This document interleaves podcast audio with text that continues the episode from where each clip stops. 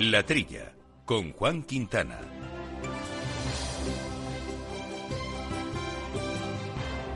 Muy buenos días, gente del campo, y buenos días a todos los amigos del campo y de sus gentes. Les saludamos aquí, como siempre, de los estudios Naturgy de Capital Radio en este último programa del año, pero que no para, porque la actualidad de nuestro campo tampoco se detiene. Un programa que hacemos hoy aquí con Jesús Moreno, que nos acompaña en los micrófonos. Buenos días, Jesús. Hola, buenos días a todos.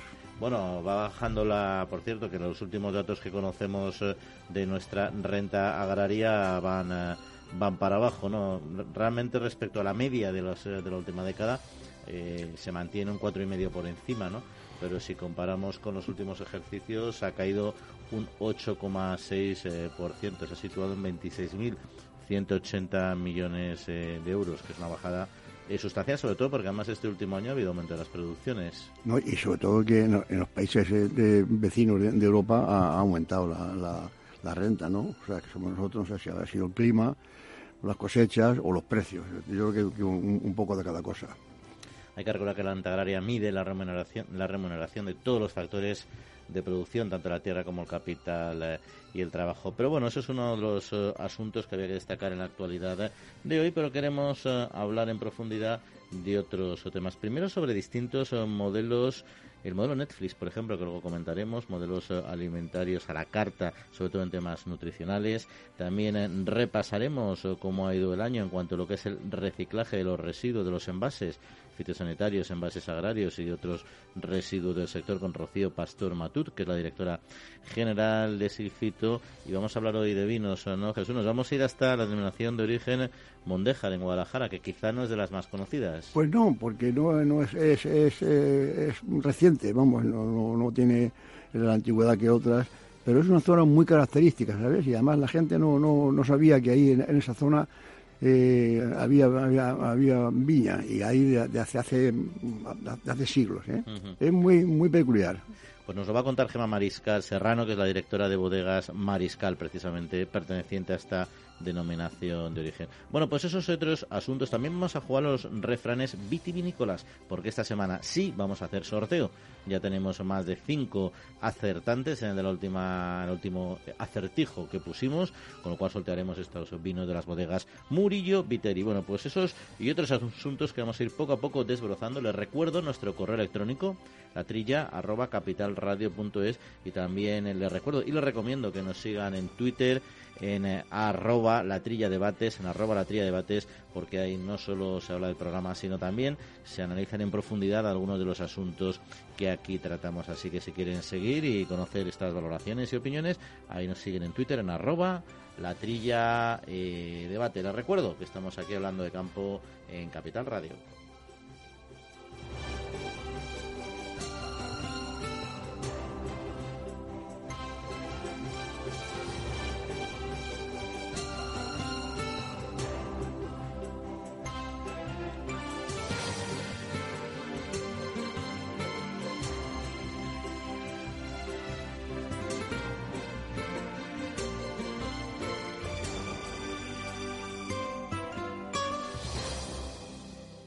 Agroseguro patrocina la actualidad del sector.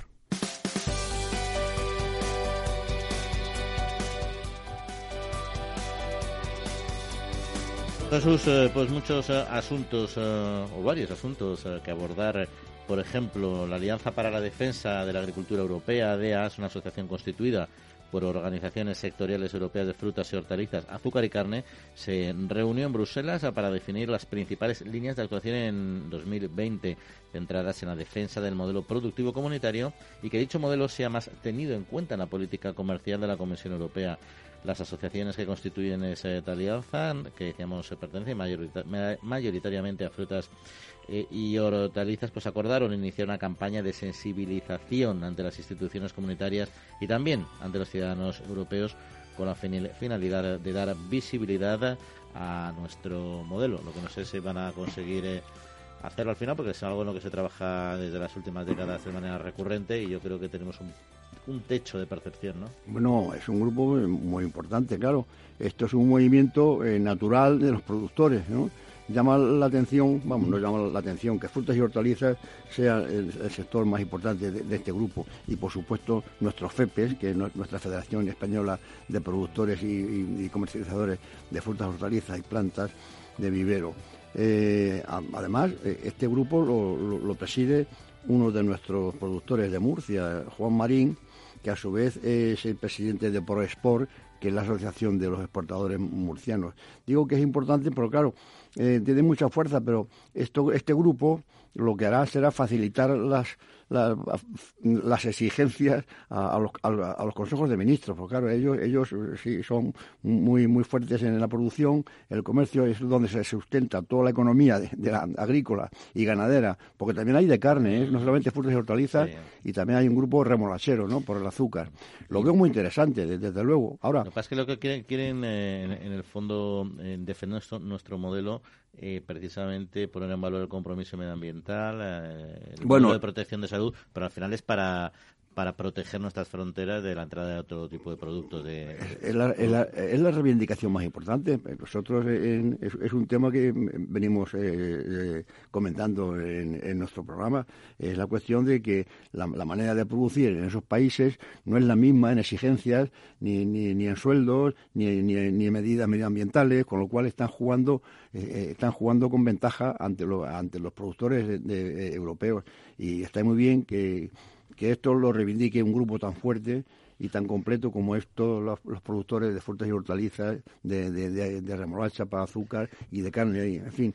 Eh, a mí me parece bien que lo hagan, yo creo que es una defensa natural, pero quiero decir que la Comisión conoce perfectamente este tema y para eso están los aranceles. Lo que pasa es que es cierto que hay acuerdos preferenciales eh, con determinados productos, sobre todo en países menos desarrollados, que hacen que, entren sin protección a muchos de ellos. Sí, eso, esto es un tour, un tour de force, ¿no? A ver quién puede más. Si los, los, los políticos que dominan, los, altos cargos que dominan la, la, Unión Europea, la Comisión, los Ministros, o, esta avalancha de, productores que son los que verdaderamente sufren en sus carnes todas estas cosas, ¿no?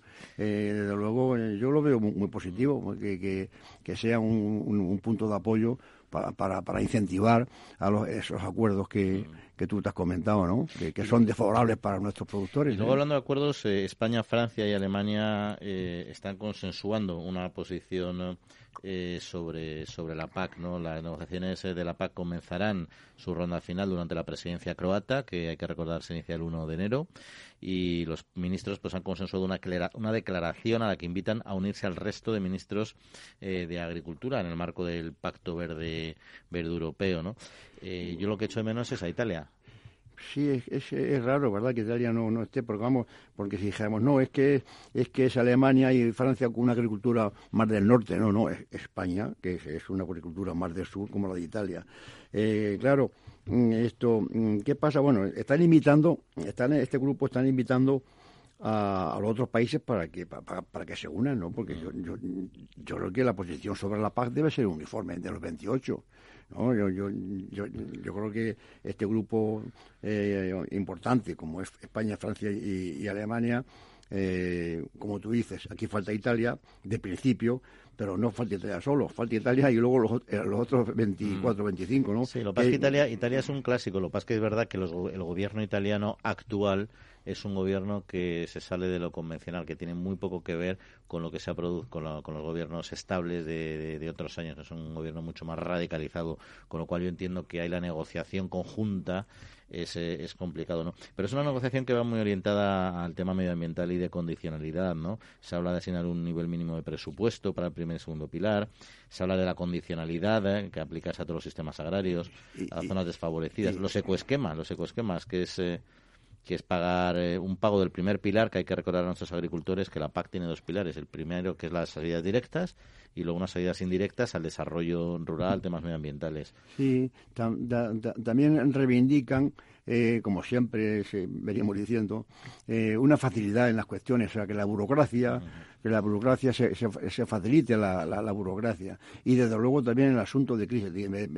reivindican un grupo financiero importante y ágil para abordar cuando ocurre en cualquier país un, tema de, crisis, como por ejemplo eh, cuando hay exceso de, un producto y hay que, hay que ayudar a, la retirada del mercado Otro ejemplo del aceite. O sea, esos temas eh, quieren, que, se agilice el tema de, los momentos de crisis, con un presupuesto eh, de dinero importante y preparado, ¿no? Bueno, esto del tema nuestro de, del aceite, eh, este pago por, por, almacenar, que ha tardado dos o tres meses en, aprobarse. Pues todo esto es, lo que quiere este grupo. Agilidad y efectividad en las ayudas. Y hay algunas cosas concretas que a mí me resultan interesantes, como es el desarrollo de los cultivos proteicos para piensos eh, y alimentos. Eh, también lo digo porque esto viene en relación con un tema que comentábamos hace un par de programas, que es la tendencia al aumento de la producción de soja eh, para consumo humano, que se prevé que para 2030 haya aumentado un 5% en Europa,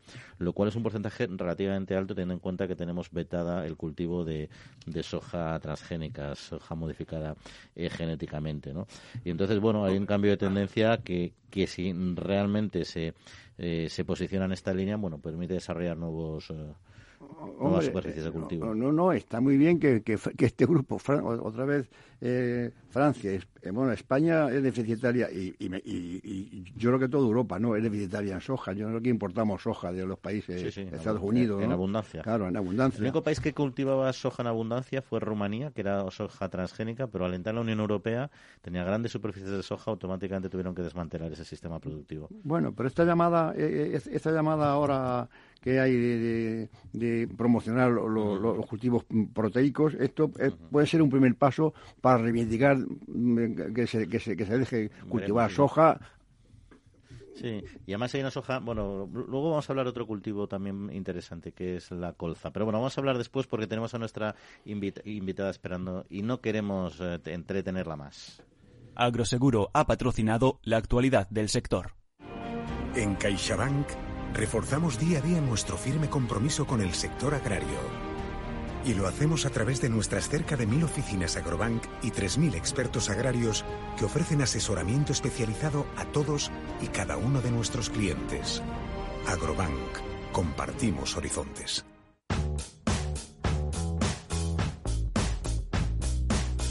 Pues eh, ya lo comentábamos al principio del programa, queríamos cerrar este año hablando de medio ambiente, hablando en concreto de lo que es el reciclaje, los envases de nuestros agricultores y ganaderos, ver cómo ha evolucionado el año en este ámbito, proyectos eh, también de cara al futuro y cómo estamos consiguiendo los objetivos establecidos a nivel eh, global. Y para ello queremos hablar con Rocío Pastor, que es la directora general de SIGFITO. Rocío, muy buenos días.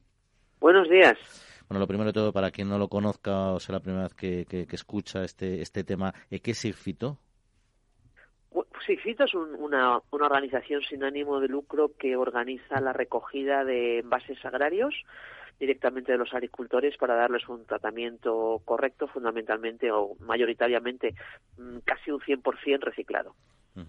Bueno, y entrando en, materia, ¿cómo, ¿cómo ha evolucionado 2019? ¿Cómo ha sido 2019 en este ámbito del reciclaje de envases eh, agrarios? Pues el, yo creo que el resultado, acerca de cerrar ya los datos, eh, sí que podemos decir que ha sido muy satisfactorio porque hemos crecido tanto en número de empresas, que hemos pasado de, de 143 a 148, no son muchas, pero bueno, el seguir creciendo todos los años un poco es una buena señal y sobre todo hemos hemos mejorado en lo que es la, la calidad del residuo recogido dado que ya más de un 90% de lo que recogemos son envases exclusivamente envases del sistema y no otras cosas. Entonces yo creo que ambas cosas son muy satisfactorias. Si ya nos vamos a, y hablando solo de números, a los kilos recogidos, pues eh, cerraremos el año cerca de las 4.500 toneladas, que significa un 7% más que el año pasado, lo cual es mm, una cifra muy importante y cercana ya a una cifra que para nosotros es mágica, que es el 60% de la recogida, es decir, que, recojamos 6 de cada 10 envases puestos en el mercado, que para nosotros es un objetivo que lo teníamos de hace tiempo y que eh, este año no, pero yo creo que el año que viene sí que lo alcanzaremos. ¿Y, hay objetivos así marcados a nivel global dentro de las regulaciones de economía circular europeas para este eh, sector o son objetivos autoimpuestos? Bueno, son objetivos, entre comillas, autoimpuestos, dado que no, no tenemos objetivos para este año. Sí que tenemos objetivos para un horizonte, un futuro un poco más lejano. Para 2025 tendríamos que recoger un 65% o reciclar un 65% de lo que ponemos en el mercado. Y por eso yo decía que no es una cosa, no es una obligación para este año y que estamos en el buen camino si el año que viene superamos el 60. yo creo que en varias ocasiones hemos hablado no, solo de los envases, eh, eh, productos fitosanitarios, sino también otro tipo de residuos de nuestro de nuestro sector, que en principio Sigfito no se ocupa de ellos como sistema, ¿no? Eh, pero ¿en qué situación nos encontramos en, en, este, en estos otros campos? A ver, eh, yo te diría que por una parte están los envases. En este momento, los, los únicos que están obligados a organizar un sistema como este son los fitosanitarios. De manera voluntaria, pueden entrar cualquier otro envase, pero, pero la verdad es que está habiendo muy poco movimiento en cuanto a eso. Sí que es verdad que para 2024 la directiva dice que todos los envases, absolutamente todos, deberán estar en un sistema como, como este. Eh, luego, aparte de, de, los envases, hay muchos otros residuos que están generando más de un problema porque no es fácil recogerlos. Y entre ellos, nosotros este año nos hemos dedicado, hemos trabajado mucho por conseguir las trampas de captura de insectos, que se consideraran envases, que las pudiéramos recoger, lo cual no ha sido posible porque el Ministerio dijo que, bueno, que no eran envases, aunque en otros países sí que lo son. Sorprendentemente aquí no nos han dejado recogerlos. Luego hay otros residuos que para mí sí que son, sobre todo, muy llamativos por el volumen que generan, que serían todos los plásticos agrícolas. Hablamos tanto de plástico de invernadero como plástico de tunelillo, alcolchado, todos los tipos de plásticos agrícolas que hoy en día se usan y que tienen una muy difícil solución salvo que nos pongamos todos en marcha y pongamos eh, medidas para solucionar el problema. Sí, Jesús Moreno nos acompaña también, Rocío, que quería plantear alguna cuestión. Hola, Rocío, buenos días. Buenos días, Jesús. bueno, estos datos que ha dado de, del, 90, del 60%, de, de 4.500 toneladas, todo referido a, la dedicación de Sigfito, que es el, plástico en el campo. ¿Tienes algún dato de, de, cómo andan los plásticos urbanos en, en comparación? ¿Tienes algún dato de, tus compañeros, vamos, del, del, sector urbano en cuanto a plástico? Ellos van, vamos más por delante. Ya sé que la, pues, la agricultura es más difícil, el campo es más difícil para recoger y demás, pero ¿cómo andan las cifras? Yo te diría que en cuanto a lo que son envases, en, en, nivel global, los, los domésticos, los urbanos, van bastante por delante de nosotros. Eh, date cuenta que ahí, mm, bueno, pues está la colaboración con los ayuntamientos y el servicio público que nosotros no contamos con él, con lo cual es una diferenciación. Sin embargo, en cuanto a lo global de los envases, eh, si nos referimos a los plásticos, creo que nosotros estamos por encima, porque nosotros todos los plásticos que recogemos, te digo, en un 99% el plástico que recogemos lo reciclamos. Y eso es un valor muy, muy, muy alto. Entonces, en cuanto a envases plásticos, sí que estamos por encima. En cuanto al global de envases, no. Rocío, estábamos precisamente comentando hace unos minutos eh, Jesús y yo el tema de la de la reforma de la PAC, bueno, que va con retraso, una serie de temas y tal, y cómo las, los factores medioambientales cada vez tienen más eh, en relevancia en cuanto a condicionalidad, bueno, y otros muchos aspectos, ¿no? Eh, ¿Está de alguna manera considerado este tema de reciclaje dentro de la estrategia global de la PAC? A ver, yo creo que se está hablando mucho y desde luego lo que hay es una estrategia tanto desde Europa como desde España, una estrategia ambiental para la agricultura. Eh, sabes que la PAC se está hablando mucho, pero todavía no hay nada concreto. Sí que hay normativas ambientales ahora mismo que, se consideran en, en, cuanto a la PAC, mm, no solo el reciclaje, pero en concreto puntos concretos que ahora mismo se diga por reciclar es necesario reciclar para obtener la PAC o para conseguir, eso no lo hay en este momento. Y yo no descargo que no descarto que en un futuro sí que lo haya. Y ya para finalizar, eh, de cara a 2020, ¿cuáles son eh, vuestros objetivos y vuestros eh, proyectos prioritarios? A ver, nosotros tenemos, por una parte, indudablemente, seguir mejorando la eficiencia del sistema. Eh, estamos trabajando muchísimo en la mejora, ya no solamente desde un punto de vista económico, que es muy importante, sino también en la mejora de la logística, que también va a dar unos beneficios de ahorro de CO2, etcétera, etcétera. Eh, aumentar los porcentajes de recogida. Pero también eh, el año pasado empezamos una campaña que yo creo que ha sido muy acertada, que se llama Producimos Medio Ambiente, enfocada a, transmitirle al público en general que la agricultura no solo produce alimentos, eh, sino que también produce beneficios medioambientales. Y creo que esto además ha ido, ha, venido muy bien al sector porque precisamente con esta última COP 25, la organización esta que, que ha habido recientemente en Madrid, eh, bueno, pues se, está atacando mucho a la agricultura y yo eh, creo que es muy importante que la gente sepa que por una parte hay cosas que pueden perjudicar el medio ambiente, pero hay muchas otras que lo benefician y creo que es necesario que se dé conocimiento a ambas cosas. Y, en ese sentido estamos trabajando mucho con, con el sector y en concreto queremos avanzar con, con las organizaciones agrarias, con todas las, con todas las OPAs, con cooperativas y estamos trabajando ahora mismo también con la Fundación Global Nature para precisamente eh, llevar adelante este tema de crear una plataforma que pueda ayudarnos a dar una solución que sea sensata y sea viable y sostenible para los residuos. Eh, Rocío, pues muchas gracias, eh, Rocío Pastor, directora general de Silfito, por acompañarnos y desearles, por supuesto, un excelente día de, esto y fin de año y, el año 2000, Rocío, te deseamos todo lo mejor. A ti y a Silfito. Ahí está. Muy bien. Pues venga, pues feliz, feliz año y un año sostenible el próximo que venga. Ahí está, un saludo. Venga, adiós, buenos días, adiós. Amaneces antes que el sol y peleas contra sequías, granizo y cada día empiezas de nuevo. Eres de una naturaleza especial. Por eso en Agroseguro hay una bonificación especial para ti. Contrata ahora tu seguro de herbacios y consigue una bonificación del 5%. Consulta condiciones con tu mediador o en agroseguro.es. Agroseguro, más que un seguro. El Foro Interalimentario trabaja por conseguir los mejores productos con la máxima calidad a los mejores precios, velando por garantizar la seguridad de la cadena alimentaria sostenible desde su origen hasta que los productos llegan al consumidor. Para ello cuenta con el compromiso de las empresas que lo integran, que apuestan por la seguridad, la calidad, la investigación, la innovación y la justa retribución de todos los agentes de la cadena.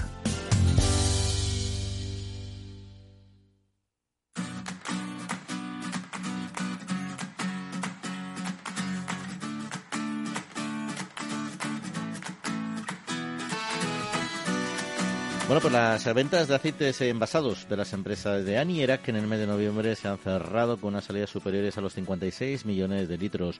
El conjunto de las categorías comerciales de aceite de oliva alcanza la cifra de 26 eh, millones de litros también. 1,25 fueron de Orujo Oliva y el resto, casi 29, de aceites eh, refinados de semillas. En estos 11 meses, si vamos a una cifra más eh, global, las, las empresas de este colectivo, Danierac, han eh, puesto en el mercado 297 millones de litros de aceite de oliva, 13 más que los 11 primeros meses de 2018, lo que supone al final un aumento de el 4,5-5% aproximadamente. Hombre, eh, esta, esta asociación que es muy importante y además trabaja muy bien, conozco varios miembros, ¿no? Asociación Nacional de Industrias de Envasado y Rectificado de Aceite eh, en España. Claro, eh, a mí me pone muy triste, eh, hombre, me alegra la información que nos da Añerá, pero me pone un poco triste que de las cifras, esta de 56 millones de litros en el último mes de oliva sean 26 millones de litros y, de, orujo, de, orujo de, aceituna, eh, muy poco, pero vamos, y, refinados, 28. Pero lo que verdaderamente mm, eh, es importante es saber que la, gran cifra de, venta de aceite no es de, oliva en España, desgraciadamente. Claro, es, por el precio, ¿no? los aceites de semilla, bueno, girasol y de otras semillas pues eh, ocupan una gran cantidad en porcentaje, ¿no? Es decir, y eso también eso, eso también corresponde a añerajo, o sea, también se, ocupa de, otros aceites que no sean eh, el de oliva, ¿no? ¿Ha, ¿Ha, bajado algo el aceite de semillas, en cambio, eh, frente al de, al de oliva que ha aumentado? Mm, Posiblemente sí, que ya ha bajado por la cuestión de salud. hay que ver lo, lo, que se recomienda el aceite de, oliva virgen, que, además es, Tampoco ha bajado mucho, vamos, pero ha caído un, un, un 1,5% la sí, Sin embargo, los precios se siguen siguen diciendo nuestros productores, vamos, ellos que, está el precio de aceite muy bajo. Oye, otro asunto, eh, no sé si a ti te gusta mucho siempre el debate cerveza-vino y su, y su estrecha y positiva relación también, compatibilidad, como siempre dices, pues que la patronal de, la cerveza española ha puesto en marcha un plan para exportar más. Hay que recordar que representa el sector cervecero y ha anunciado la puesta en marcha de una estrategia común y cuál es su objetivo es fomentar la internacionalización de las empresas del sector y aumentar las exportaciones, porque en la actualidad lo que se vende fuera de cerveza, cerveza producida en España, es menos eh, del 80% de su producción. Así es eh, lo que ha informado Cerveceros de España, que es esta organización en concreto. Hombre, no me extraña. Bueno, es un grupo muy, muy fuerte y además eh, hace las cosas bien. Ellos sabrán, me, imagino que estarán estudiando, o habrán ya estudiado, qué países o qué sitios, qué mercados pueden, pueden eh, adquirir, eh, comprar cerveza producida en España, ¿no? no hay, que, hay que recordar que todo, en toda Europa pues la cerveza tiene un, tiene una cesa, son los países, esto, bueno, en Inglaterra, bueno, en Alemania, no digamos, las cervezas checas y de por ahí, bueno, son, eh, tienen mucho... La es que de los productos que todo país produce cerveza, ¿eh? Ahí luego uno tiene su especialización, pero no vas a un país que no tenga su propia cerveza, incluso una localidad que no tenga su propia cerveza. Sí, sí, sí. España somos los, los, los, cuartos productores de cerveza a nivel europeo. ¿eh? Y además estamos copiando un poco el sistema de, de, los países, o sea que hay producciones pequeñas, pero hay producciones ya locales y de, de cervezas especiales eh, pero eso no quita para que los cerveceros estén estudiando otros otros mercados, será en Europa o, en este mundo global hay cosas hay cosas increíbles. una buena, no la mayor parte, pero una buena parte se vende se vende la, en la Unión Europea, ¿no? En otros países en otros, o sea, dentro de la Unión Europea yo creo que es más o menos las dos terceras partes, es las exportaciones que vendemos nosotros, y una tercera parte fuera de la Unión Europea. Pero sí que es cierto que, aunque este, están haciendo esta campaña para potenciarlo, ya en 2018 aumentó casi eh, un, un 3% este tipo de exportaciones. Sí, bueno, es que esto es, curioso, el consumidor, a lo mejor a, un, a, un checo o, a un, en fin, a cualquier eh, compañero europeo de la Unión Europea, le hace ilusión a ver cómo es la cerveza eh, española, ¿no?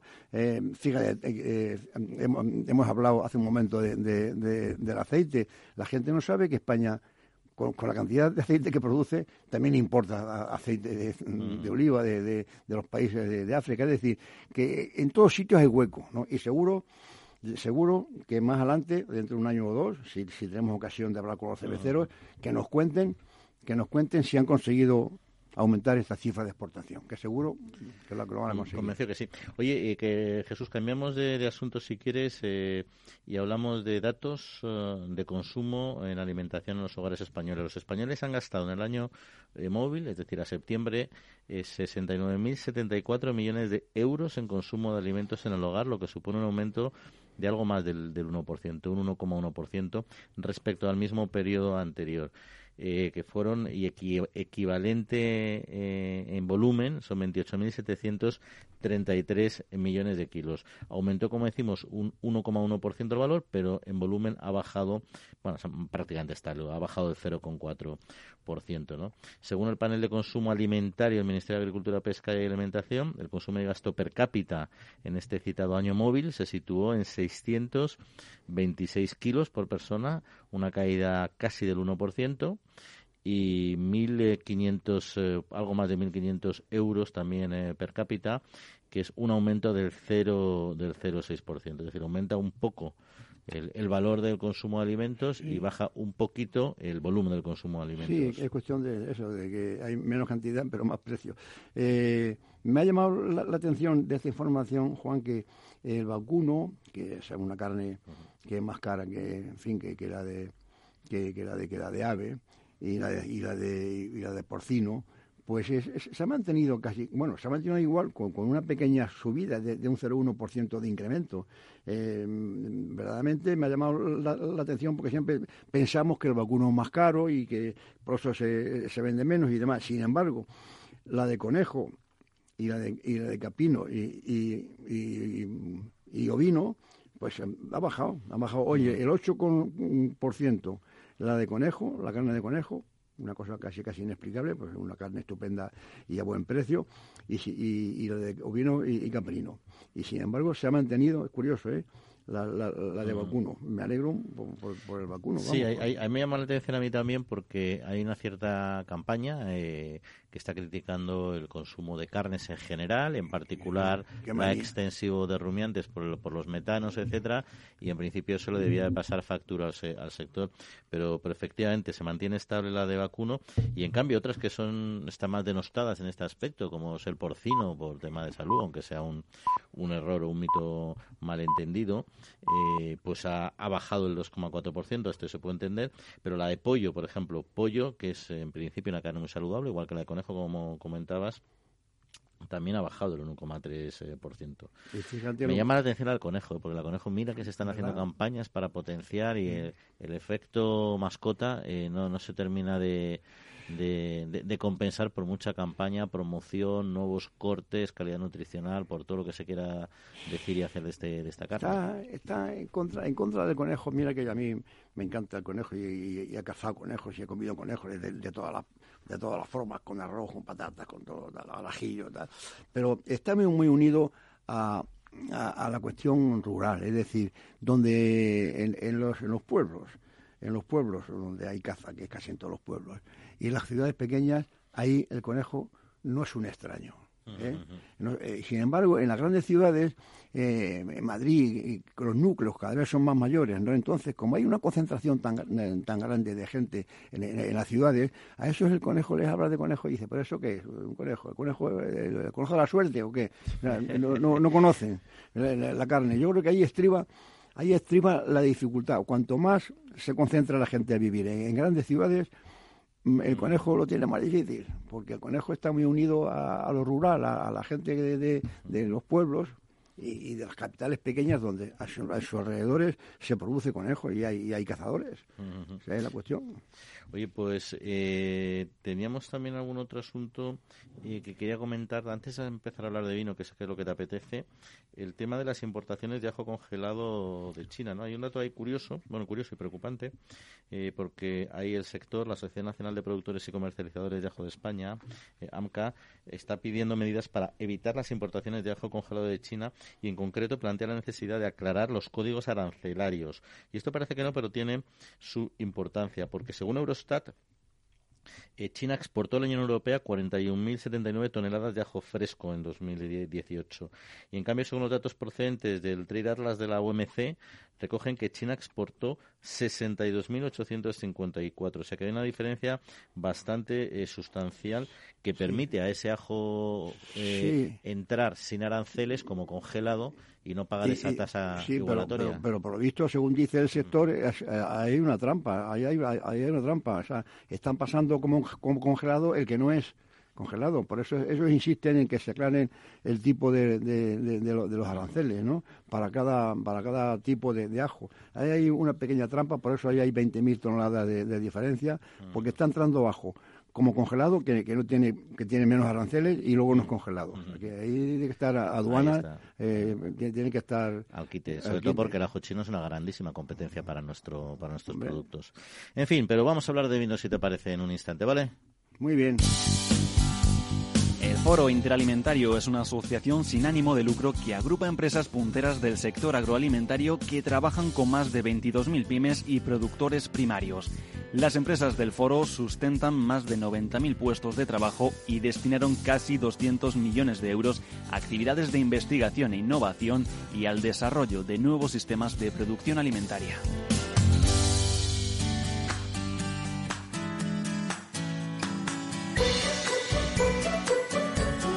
Pues ya le decíamos, queríamos cerrar el año hablando de vino, más en deferencia que está hoy Jesús con nosotros, es el único contertulio que aguantaba aquí hasta hasta el final en este en este ejercicio. Los demás, ya Jaime y Viviana, están disfrutando de unas muy merecidas vacaciones, no como nosotros, que no nos las hemos ganado y tenemos que estar aquí, el, aquí al pie del cañón, ¿no? Aquí el capitán es el último que. El capitán y, y, ayudante, es el último que que pues, abandona el barco. A la que es quien realmente manda, sé que le apasiona el mundo del vino y hemos querido cerrar, por tanto, hablando de vino, pero en concreto de una zona quizá no muy conocida dentro de lo que es el mercado nacional e internacional de nuestros vinos, pero que desde luego tiene un gran arraigo histórico y, por supuesto, unos caldos de grandísima calidad, ¿no?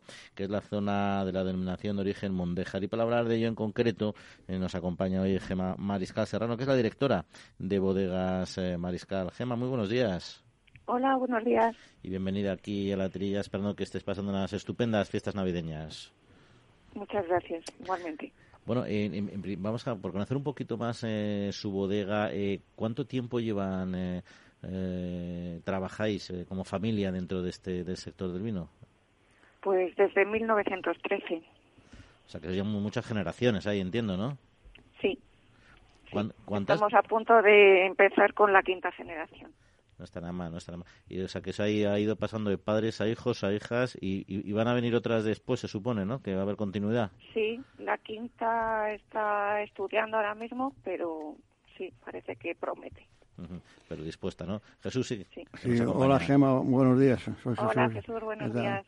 No, bueno, que decía yo, eh, hablando con Juan, con el director, fuera, fuera de antena, que sobre sobre sobre Mondejar, ¿no? ¿no? que es una, una denominación de las últimas, pero ya hablando de, de 15 o desde cuándo tenéis de, cuándo tenéis eh, aprobada la, denominación, eh, Desde 96 o sea que ya, ya hace años.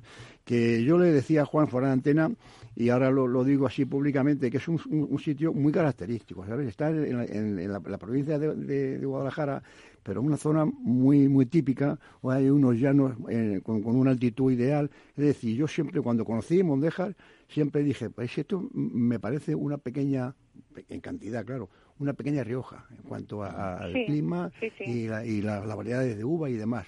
Así que tú, además, eh, esto, Gema, eh, las variedades que, tenéis allí, mm, creo que estáis reivindicando las antiguas, ¿no? las primitivas de la zona. Pues sí, bueno, aquí en cuanto a tintos, la, la primitiva, la que se ha cultivado desde siempre es el tempranillo. Y ahora sí que se están incorporando algunas otras, como son el Sirac, el Cabernet Sauvignon, pero bueno, son más bien puntuales para determinados vinos que se mezclan un poquito. La, principal es el tempranillo. Y en cuanto a blancos, tenemos una variedad muy característica de nuestra denominación de origen, que es el torrontés, que no lo conoce casi nadie. es una variedad muy antigua, que está aquí arraigada en esta zona desde, no sabemos desde cuándo exactamente, pero desde siempre. Bueno, y, y, otra cosa que quiero, que quiero comentar, eh, aparte de ya de la, elaboración de, los vinos y demás, es la manera que tenéis de vender. Es curioso, Juan, si, si vieras, porque mm, esa zona es muy visitada los domingos y, tal, ¿no? De manera que tienen unas ventas directas. Eh, las ventas directas en, bodega, ¿cuánto supone en porcentaje al resto de, que, que vendáis fuera de, fuera de, pues ahora mismo en un 80%. Un 80%, ahí, mismo, sí. entiendo que la cercanía de Madrid juega un papel importante, ¿no? Como decía, ¿no? Mucha gente se desplaza, ¿no? Sí. Oye, Gema, y luego la, parte esta de, venta por Internet, porque me mandáis mandáis una, una información preciosas. Yo vivo en esta hora en Navidades y bueno, habían mandado una, una información. Todo ese, todo ese manejo de, de, Internet tiene éxito. ¿Vendéis por, Internet mucho o, pues poco? bueno, mucho, no todo lo que nosotros quisiéramos porque nosotros lo que estamos fomentando precisamente es la venta directa al consumidor porque le puedes informar de de tus vinos, quitas mucho el intermediario que a veces pues en unas ocasiones es beneficioso y en otras es perjudicial. Pero bueno, nosotros hemos optado por este canal de la venta directa y evidentemente el enviar los vinos directamente de la bodega a tu casa pues es algo que el cliente ahora mismo, el consumidor, agradece mucho. Entonces, bueno, pues estamos fomentando ahí un poquito lo que es la venta online, que no es fácil, porque en cuanto a vinos por lo menos aún no está muy arraigada en la gente, pero sí que nuestro cliente, el cliente que visita la bodega, pues tiene luego un canal de poder seguir consumiendo nuestros vinos que que le gustan y que luego pues a lo mejor no los tiene accesibles en la línea del supermercado. Sí. Oye, Gema, y esto y en cuanto a, tipos a, tipos de vino entre el blanco y el tinto ya ya, ya, sabemos que España se consume más, tinto, aunque el blanco ya va, va tomando mm, posiciones. ¿En qué porcentaje andáis entre entre blancos y tintos? Pues mm, vendemos nosotros aunque parezca mentira, vendemos bastante blanco también, pero sí, siempre el, rey es el tinto. Pues así, a grosso modo, te podría decir que estamos en un 70-30 más o menos. ¿Y cómo fue cómo, cómo fue la, la anterior eh, campaña? ¿Cómo ha ido? Porque ahora es cierto que hay mucha agua, pero hubo unos problemas de, lluvias antes del verano, etcétera. No sé si en vuestra zona os llegó a afectar eso o una buena. En nuestra zona, bueno, hubo unas tormentas muy fuertes sobre el 15 de septiembre, pero lo que es la viña no la afectó. Entonces, sí que se vio afectada por la sequía de, de todo el año anterior. Entonces, en cuanto a cantidad, sí que se ha visto disminuida como en un 20% más o menos, pero en calidad, evidentemente, es muy buena porque la sequía en la uva que ha quedado pues ha hecho que el grado sea superior y, en cuanto a calidad ha sido muy buena. Muy bien, pues nada, eh, Gema, que mucho éxito que tengáis. Bueno, yo, creo que está mm, asegurado porque porque no... Por, cierto, ¿de qué volumen de, producción hablamos más o menos de, de uva o de vino tenéis en el territorio? en la denominación de origen? En todo lo que es la denominación de origen, unos dos millones de kilos más o menos. Sí, es una, cantidad que podéis eh, manejar en circuitos más cortos, como bien decía, ¿no? Sí, sí no, hay, en el pueblo de Mondejar hay, hay una hay una, una cooperativa, pero la bodega de, que desde luego eh, es más conocida y además los que se han, los que se han eh, preocupado porque Mondejar adquiera eh, la calificación de denominación de origen ha sido por el empuje de, Bodegas Mariscal. Así que te felicitamos, o felicitamos a toda la familia por este éxito y a ver si tenemos ocasión de dar por ahí un paseo porque es una zona es una zona además que, está con las típicas plantas plantas como la de, de, Guadalajara, ¿no? Sí, sí, sí, sí, las plantas pues, aromáticas y tal. Pues ahí estaremos, Jeva Mariscal, directora de Bodegas Mariscal. Pues muchas gracias por acompañarnos y que pase un excelente salida de año y, por supuesto, un excelente 2020. Feliz año nuevo. Igualmente, igualmente para todos. Adiós, adiós. Hasta luego, adiós. Bueno, Jesús, pues interesante. La verdad es que son, claro, son denominaciones de origen. Hay muchas denominaciones de origen de vinos en España, cada vez más, cada vez más conocidas internacionalmente.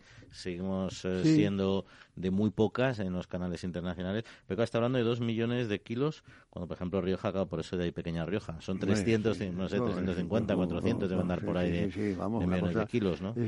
pero el tamaño, bueno, eh, eh, en Francia hay de millones de origen que son chatos, es decir, el tamaño no hace, no, no hace para que, para que sea una zona con sus características propias y, particulares, eh, incluso, claro, eh, mucho más concentradas que, que, una, que una zona más, extensa. ¿eh? No, no, quiere decir, ya digo, en Francia hay a lo mejor un chateau que tiene un de origen y son a lo mejor 10 hectáreas o 20 hectáreas. Es, es otro concepto, ¿no?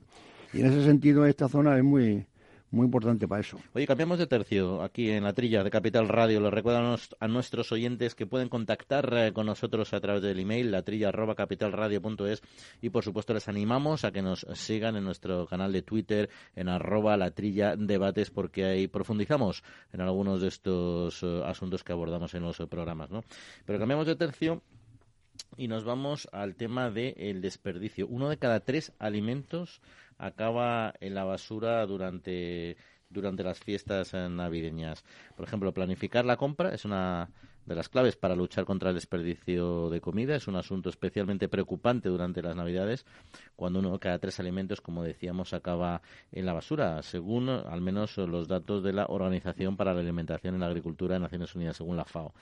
En el informe que han eh, hecho recientemente, que han publicado, The State of Food and Agriculture de 2019, la FAO señala que los hogares son los causantes de un 42% del desperdicio de los alimentos y según un estudio reciente del Ministerio Español de Agricultura, el desperdicio en nuestro país creció el 8,9% en 2018. Sí, bueno, yo, eh, eh, vamos, eh, los hogares, los hogares de España es la suma de cada hogar, de cada casa, ¿no? Y yo domino mi hogar y, y algunos así más o menos familiares, ¿no? Yo creo, no, yo, yo no creo. Bueno, en Navidades es posible, no lo discuto, que en Navidades, pues eso, hay un exceso, ¿cuántos van a venir? Van a venir todos, luego no vienen todos, yo, yo qué sé, es posible que haya un exceso de, de, alimentos que se tiren en, en, Navidades, pero luego el resto de año, eso del 40%, yo, yo creo que, que son yo, yo son cifras que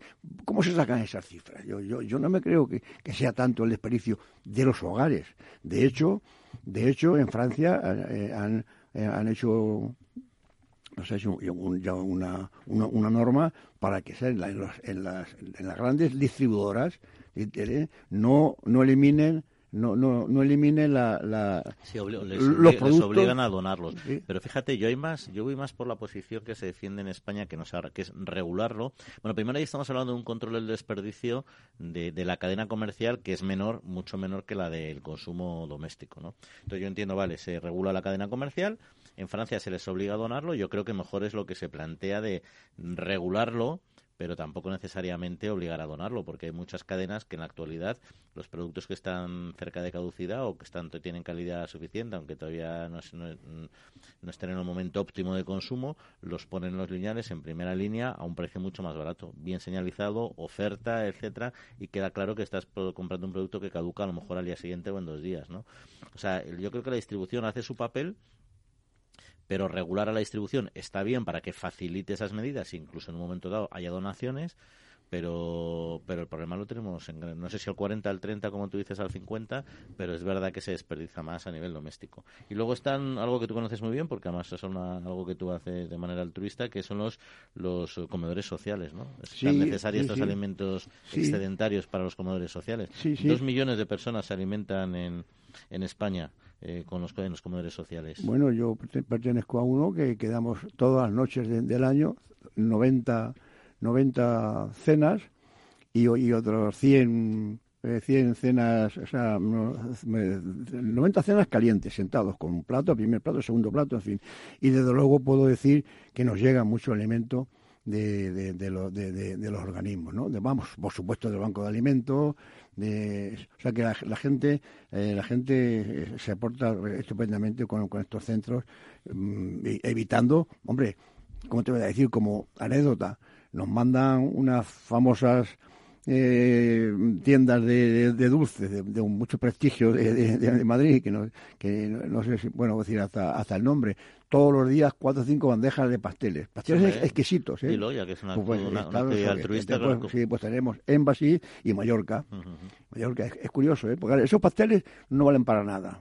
Para el día siguiente. Sin embargo eh, a las cinco de la tarde nos llevan a nosotros y, y, cada cada cada eh, cada comensal que va allí se come un pastel o dos riquísimo pero vamos de élite. Después de comer. porque esos comedores sociales se trata de dar alimentación pero de también de calidad y que tengan un o sea, que no sea alimentación básica, ¿no? El que una persona que vaya allá pueda tener pasteles de Mallorca, pues la verdad es que eso de Embassy, pues también, de otros, pues es un, es un detalle. Es que, es, que España es el séptimo país de la Unión Europea que más alimentos tira a la basura. Cerca de 7,7 toneladas de desperdicio por año.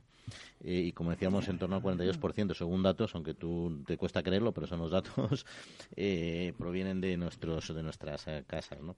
¿Cuáles son los que más se desechan? Pues frutas, hortalizas frescas, etcétera. ¿no? Pero fíjate, hay una iniciativa muy interesante que se llama Too Good to Go. Too Good to Go.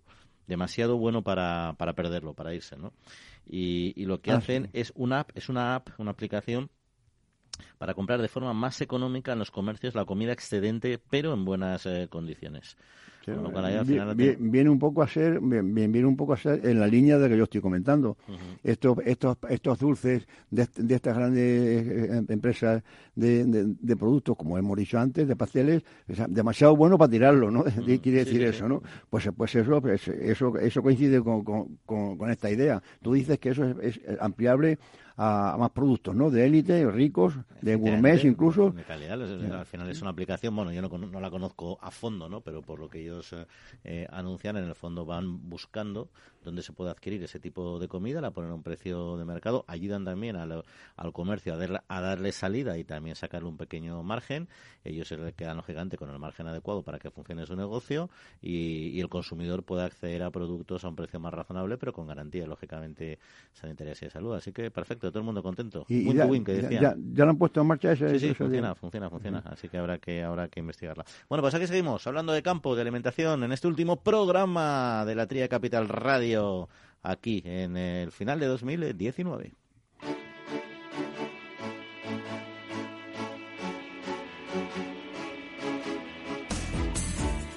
La Trilla, con Juan Quintana.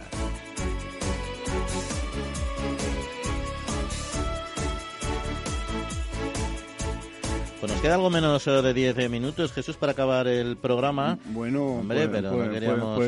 Pues, pues, no hay temas en el campo. Nuestro año radiofónico, pero entre tema y tema no nos vamos a ir eh, sin hacer el último jueguecillo de nuestros eno-refranes.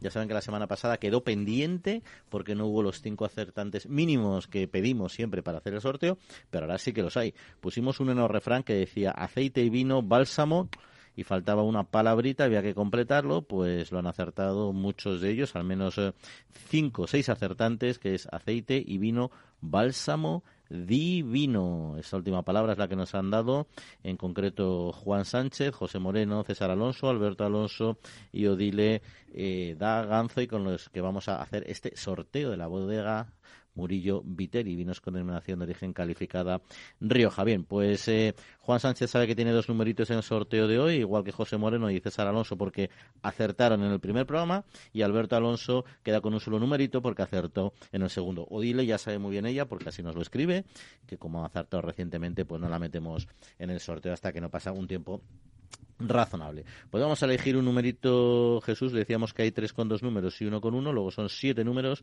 luego del uno al siete, dime un numerito, a ver quién gana hoy. Yo creo que el cinco es un número muy, bonito, ¿no? Pues el cinco, te dejo a ti que digas el nombre, le enseño el papelito enumerado, que es... Eh, Juan, Juan Sánchez. Juan Sánchez, efectivamente, hoy Juan Sánchez. Pues le damos la enhorabuena. Por cierto, Juan Sánchez, que es un seguidor y se comunica con nosotros a través de Twitter, en nuestra cuenta arroba la trilla debates, le haremos llegar este obsequio que esperemos disfrute, como siempre, con moderación. Pero bueno, vamos a poner el de la semana que viene, que dice así, tomen nota, dice, tinto con jamón es buena, y una palabrita que falta, tinto con jamón es buena, una palabrita que como siempre rima, por eso es un refrán, y vamos a dar alguna pistita ya que estamos en final de año.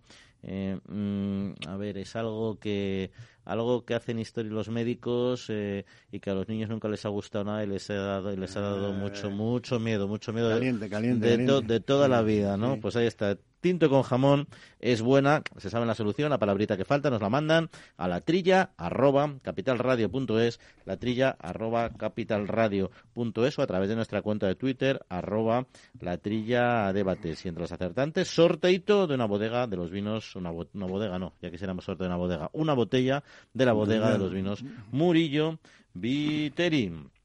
Bueno, ¿qué temas eh, nos quedan? En Hombre, Juan, yo, creo que ya a fin de año, aunque sea un tema que no, no, no, no, son agradables de comentar, pero hay que, hay que hacer un comentario a los accidentes en el campo y a los robos.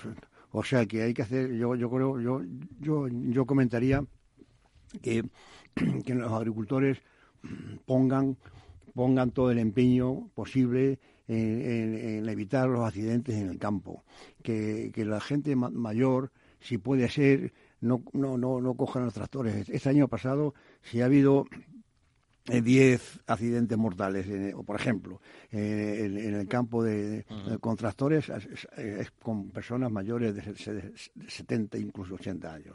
Esto no se puede consentir. Eh, es un toque de, de, atención. Y eso que la maquinaria va tecnológicamente avanzando mucho, más segura, pero lo que es muy difícil que cambie, por no decir imposible, nuestra orografía. Tenemos una orografía como segundo país más montañoso de, Europa bastante complicada, con muchas pendientes, y luego, como decías tú, unas personas, agricultores muy mayores, que siguen manejando el tractor en el campo, y eso pues siempre supone un mayor riesgo. Eso en cuanto a los accidentes, ¿no? Un, toque de, atención, que tenga todo el mundo precaución.